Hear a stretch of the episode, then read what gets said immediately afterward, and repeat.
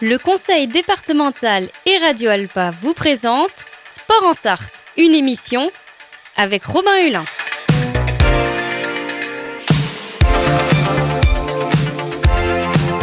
Courir, nager, pédaler, frapper fort. L'équipe de France est championne du monde. Oh putain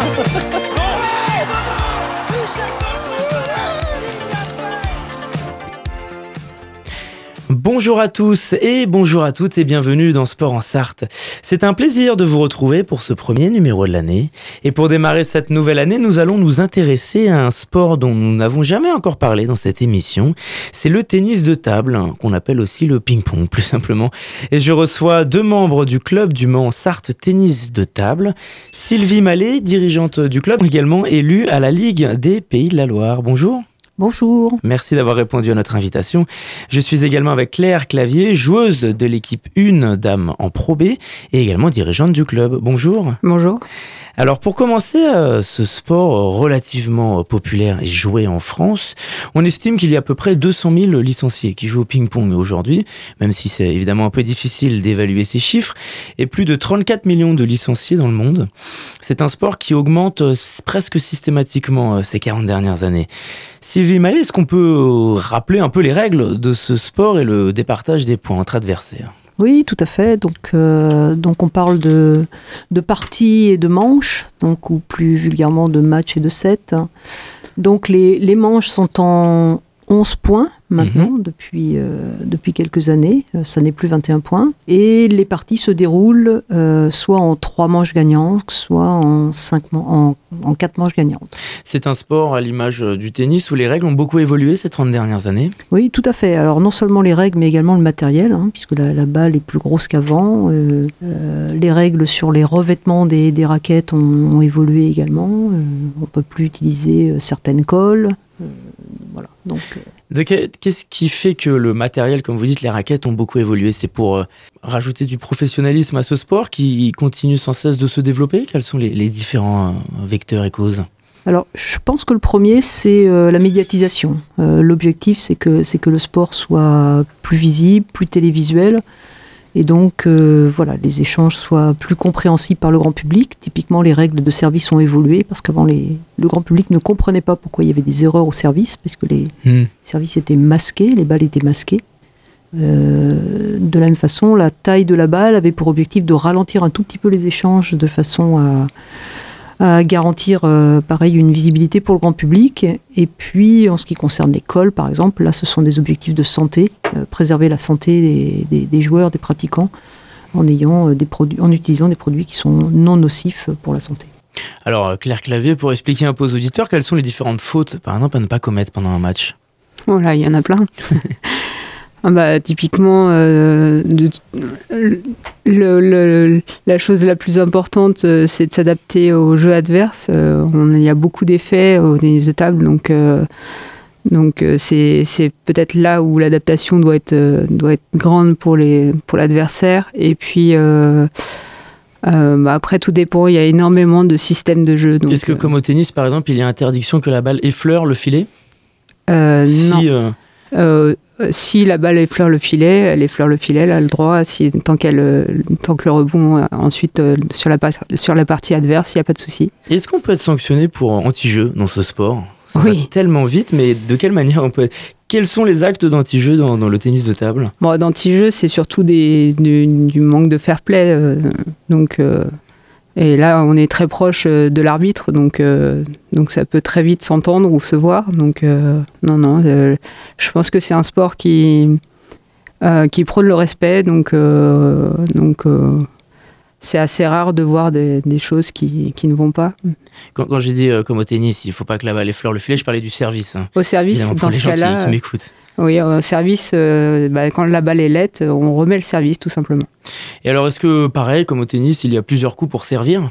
Oui, il y a énormément de services différents. Parce que c'est un sport qui va extrêmement vite, qui est parfois difficile à suivre à la télé, c'est très spectaculaire.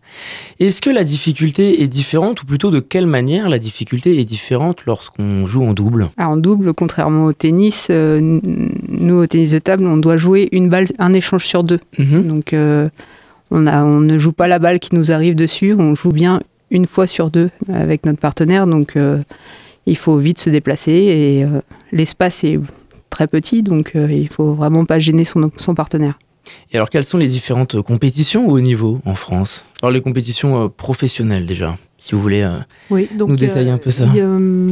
on, est un sport, euh, on est un jeu individuel, mais qui se pratique beaucoup en équipe. Hmm. Donc il y a des compétitions individuelles et il y a des compétitions par équipe avec euh, des classements à tous les échelons nationaux, régionaux, départementaux. donc les compétitions se déroulent alternativement sur les différents week-ends. voilà, le, week-end prochain c'est une compétition individuelle, le week-end d'après c'est une compétition par équipe. Euh, et les joueurs donc évoluent dans leur division. En compétition individuelle, ils peuvent changer de division euh, sur les différents tours. C'est en partie qualificatif pour, euh, pour l'échelon des championnats de France. En compétition par équipe, en général, les rencontres se déroulent sur deux phases principales, une, une, première phase et une deuxième phase, et on peut pareil bouger de division entre les deux phases. Et comment se déroulent les compétitions à l'échelle régionale dans la région des Pays de la Loire, par exemple, chez nous? Donc c'est le même, ce sont les mêmes règles qui mhm. s'appliquent à, tous les échelons. Euh, donc au niveau régional, euh, par équipe, il y a des, des poules sur euh, plusieurs, plusieurs sous-niveaux dans la division régionale. et donc les équipes se rencontrent à l'intérieur d'une poule. À la fin de la première phase, on regarde les résultats et donc il y a des équipes qui montent ou qui descendent en division supérieure ou inférieure. Et aujourd'hui, où se classe le club du Mans? Alors le club est le premier club en nombre de licenciés sur la région. Avec euh, là, on va, on va dépasser cette saison les, 400 licenciés. On était à 320 la saison dernière, donc on refait une, belle progression encore euh, cette saison. Donc premier en nombre de licenciés, euh, on est premier au challenge Bernard Jeu, qui est une compétition par équipe mixant les filles et les garçons et toutes les tranches d'âge. Euh, on est réputé également club formateur, donc on est euh, bien classé dans la région euh, à ce niveau-là. voilà, et on est un des clubs qui a le plus grand nombre d'équipes également engagées dans les championnats. 400 licenciés, vous disiez, c'est ça?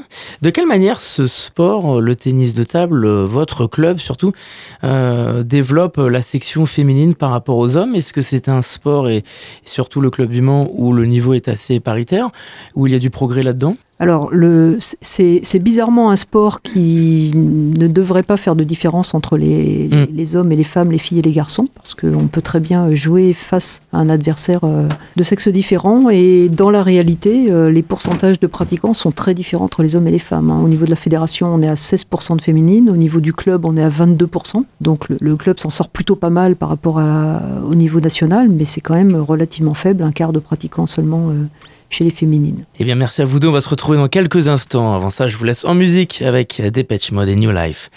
A tout de suite sur notre antenne.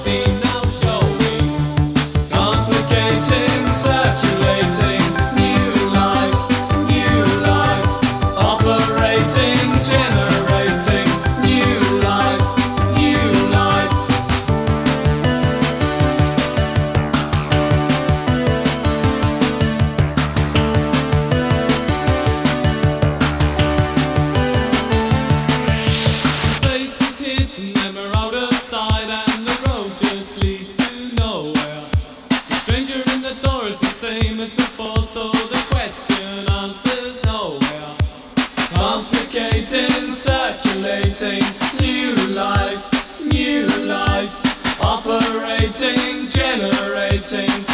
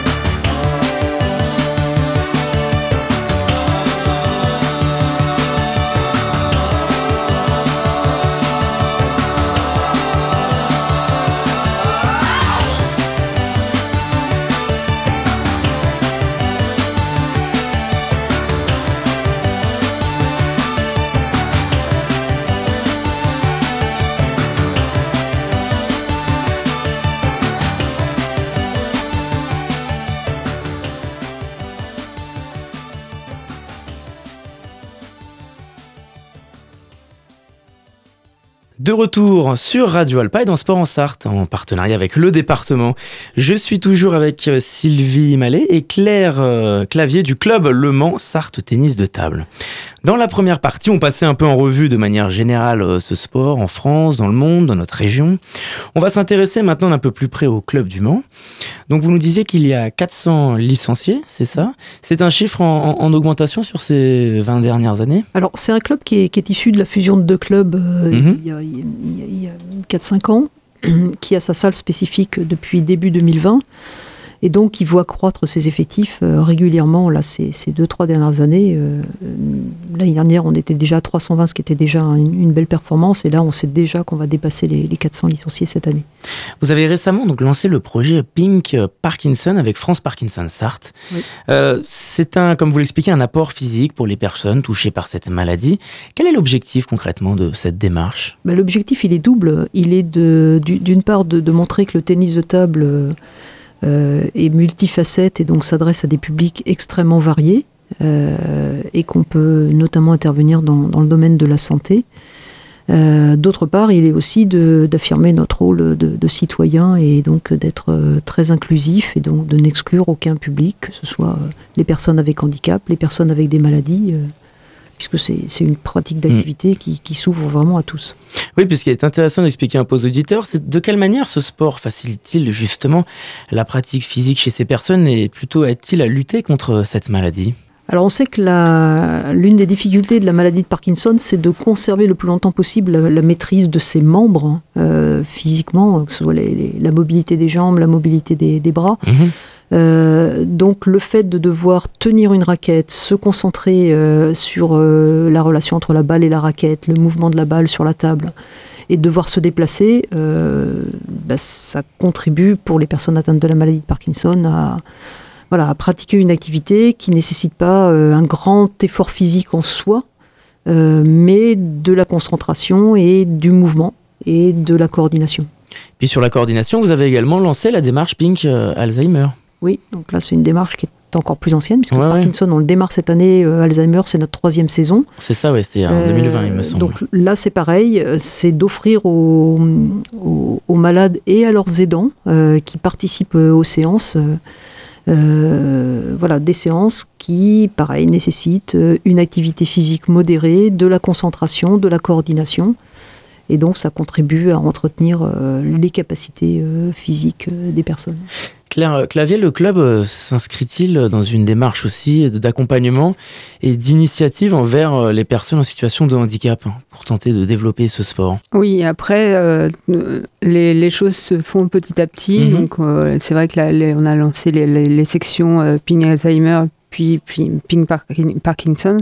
Aujourd'hui, euh, on n'a pas de section euh, à proprement dite handisport, mais, mais c'est un sport qui Aujourd'hui, les, les, les, personnes en situation de handicap peuvent jouer en valide également. Donc euh, voilà, ce qu'il ce qu'il faut, c'est ce qu'il faut, c'est la, la, démarche d'inclusion et, euh, et euh, oui, on va, on, on, veut avancer vers vers vers le handisport davantage, mais mais voilà, on préfère faire les choses petit à petit et Puisque c'est un sport qui se développe, qui est présent aux Jeux paralympiques euh, maintenant. Oui, sport paralympique ouais. et sport adapté. Oui, c'est ça. Les deux, les deux euh, approches euh, sont possibles en tennis de table avec, comme le disait Claire, euh, des catégories euh, qui permettent de pratiquer, qu'on soit en fauteuil, qu'on ait un souci avec mmh. l'un des membres, euh, supérieur ou inférieur, euh, on peut appartenir à une catégorie qui permet de, de pratiquer l'activité. Bon, on va terminer cette émission par quelques questions pour tester un peu vos connaissances sur ce sport. Est-ce que vous savez qui est champion du monde actuellement chez les hommes en simple? C'est un Chinois. Oui. Ouais. Euh, il s'appelle Monsieur Fan. C'est ça. Exactement. Oui, chez les femmes, est-ce que vous savez? Alors chez les femmes, euh, c'est quelqu'un qui n'est plus numéro une mondial, mm -hmm. hein, qui s'est fait détrôner par une compatriote, c'est euh, Sheng Meng. Oui, alors moi j'ai noté Wang Manui. Est-ce que peut-être que je me trompe En femme, je crois que c'est Sheng. Ouais, d'accord. Bon, bah vous êtes certainement plus calé que moi. Et alors à quand remonte la dernière médaille française aux Jeux Olympiques en tennis de table? Bah, C'est les derniers JO en double. En double en, en, double mixte, c'est les derniers JO. Enfin, non, pardon, excusez-moi, ils ont échoué. En fait, ils perdent. Parce qu'en tennis de table, euh, contrairement à d'autres sports, euh, la, le quatrième n'est pas euh, Mm. médaillé. Et donc, ils ont fini quatrième. Donc, ils sont pas médaillés euh, au dernier JO. Et euh, faut remonter avant. Je, je pense que c'est un, je pense que c'est un double. On a eu une ça. fois une médaille en simple avec Jean-Philippe. Gatien à Barcelone. Exactement, en Euh, médaille d'argent. mais ensuite, il y a eu des médailles en double, en double messieurs notamment. Et donc c'est vrai que les joueuses chinoises ont remporté toutes les médailles d'or en simple depuis 1988. Les hommes chinois ont remporté les quatre dernières médailles d'or aux Jeux Olympiques. Comment expliquer cette euh, domination asiatique depuis euh, 30, 40 ans? Alors qu'avant c'était plutôt l'Europe de l'Est, les joueurs scandinaves qui dominaient ça. Est-ce que cela se reflète par un niveau extrêmement supérieur de l'Asie ou plutôt l'Europe qui de son côté a baissé en niveau et a un peu de mal à rattraper le continent asiatique? Pense que c'est c'est- c'est surtout le reflet d'une politique nationale. Les, Mhm. les Asiatiques ont misé à un moment donné sur le tennis de table, en ont fait leur sport numéro un. Euh, et donc, euh, avec la masse euh, de population euh, sur, sur les territoires, euh, si vous faites jouer euh, tous, les, tous les petits Chinois au tennis de table dès l'âge de, de, de 5-6 ans, Et ils ils ont tous, forcément des champions. Et ils ont tous leur raquette de ping-pong dans leur cartable. hein. Oui, c'est ça, c'est une, une vraie culture euh, dans ces pays asiatiques. Et est-ce que la jeunesse, euh, la jeunesse française euh, semble prête pour les Jeux Olympiques de 2024 Ou est-ce qu'il faudra attendre encore? Est-ce qu'il y a des chances de médailles? Il y a des joueurs, il y a des, il y a des joueuses euh, Mm. jeunes. Après, euh, euh, on a en garçon euh, les deux frères Lebrun qui, qui percent depuis euh, très peu de temps, mais euh, qui percent bien, qui sont euh, médaillés en double euh, au championnat d'Europe, au dernier championnat d'Europe.